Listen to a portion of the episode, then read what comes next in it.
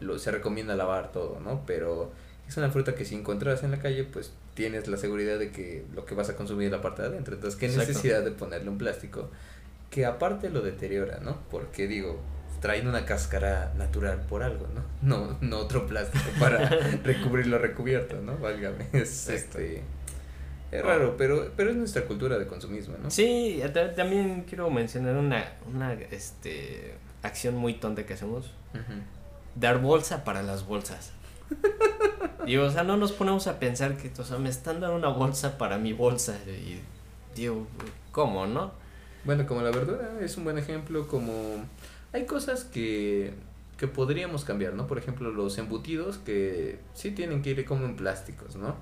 Pero sería lo mejor consumir de una pieza grande y llevar como tu tipo topper de sándwich, ponerlo ahí y ponerlo en tu bolsa reciclable, ¿no? Yo, yo, por ejemplo, peleo mucho con eso. El olvidar la bolsa es un pesar que, que yo creo que por la mala cultura que tengo, me cuesta mucho como ir, decir, oye, pues tengo mis bolsas colgadas y bueno, ya muchos lugares ya no te dan bolsa y tienes que comprar una de nuevo, ¿no? Que, que es un gasto innecesario teniendo varias en casa, pero no se me hace la costumbre, ¿no? Y hay muchas cosas que no queremos, pues, como cambiar, ¿no? Digamos, estás en un centro comercial estás en, y estás en la tienda en la esquina y en el centro comercial obedeces eso de no me des bolsa porque es la regla, ¿no? Y no vas a pelear con nadie como de, oye, pues búscale una bolsita, ¿no? Exacto. Y en la tienda comercial, en el, la tiendita de la esquina es como, ah, señor, dame una bolsita, ¿no? Y a veces la tienda tal vez solo está a la vuelta de tu casa, ¿no? O sea, pudiste cargarlo en tus manos y en el otro pagaste de 10 a 30 pesos, ¿no? Por la bolsa. Entonces, Así es. se me figura como lo del regateo, ¿no? Como cuando vas a un lugar, está, como un Starbucks, ¿no? Digamos, ¿no? Se me ocurre y no le dices, oye, pues déjame el café en 20 pesos, ¿no? Y luego te paso 10 o fíame, ¿no? No peleas. Y cuando alguien te vende un café, oye, me falta un pesito. Y por la necesidad probablemente te lo... Acceda, ¿no? Te lo acceda, ¿no? Entonces, pues, no sé, estamos muy mal en ese aspecto. Sí, bastante mal.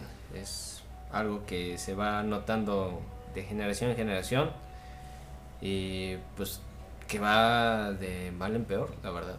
Va de mal en peor respecto al consumismo y, bueno, nos desviamos un poco, ¿no? Hablábamos de un auto eléctrico y cómo, cómo era un engaño mercadológico de, de, que trataras de ser, entre comillas, este, ecológico, por decirlo de alguna manera, y terminamos en el consumismo.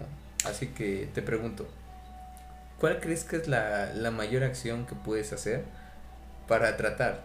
Porque digo, no contaminar, eh, no es imposible, pero es muy complicado. Pero para, ¿qué es lo que sientes que ayudaría más al mundo a mitigar el, el daño ambiental? Bueno, tratando de salvar lo que es la industria automotriz, sí, sí puede haber mejoras en que los autos sean eléctricos. Sin embargo, yo siento que todavía nos falta mucha tecnología para poder este, utilizar los recursos de manera responsable. Eh, siento que para hacer el menor daño ecológico, pues yo creo que se escucha muy drástico, pero pues no te multipliques, porque cada individuo aquí genera kilos y demasiada contaminación, entonces el simple hecho de nacer ya generaste contaminación, se escucha muy feo, yo lo sé. Es feo, pero es realista, ¿no? O sea, desgraciadamente en la cultura pues mexicana la mayoría de bebés usan pañales plásticos, ¿no?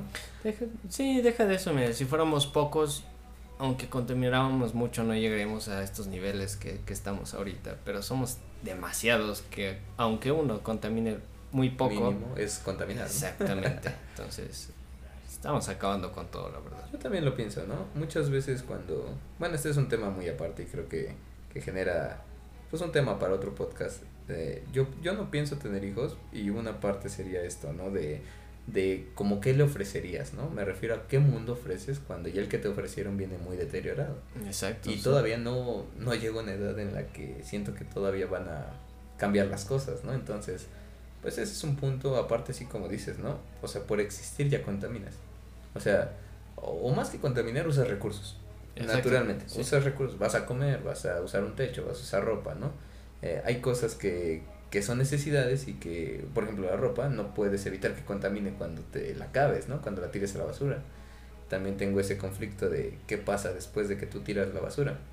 porque yo tengo entendido que en México todavía no tenemos como, como un proceso de reciclado cuando ya llegan a los basureros. Muchos, algunos, por ejemplo, no sé en dónde, pero los llegan a quemar. Entonces, ¿qué te digo? Pues sí, ellos tratan de resolver un problema. La verdad es que la cultura es muy deficiente. Aquí el, mexicano está acostumbrado a tirar y nada más y no preocuparse de dónde llegan sus residuos.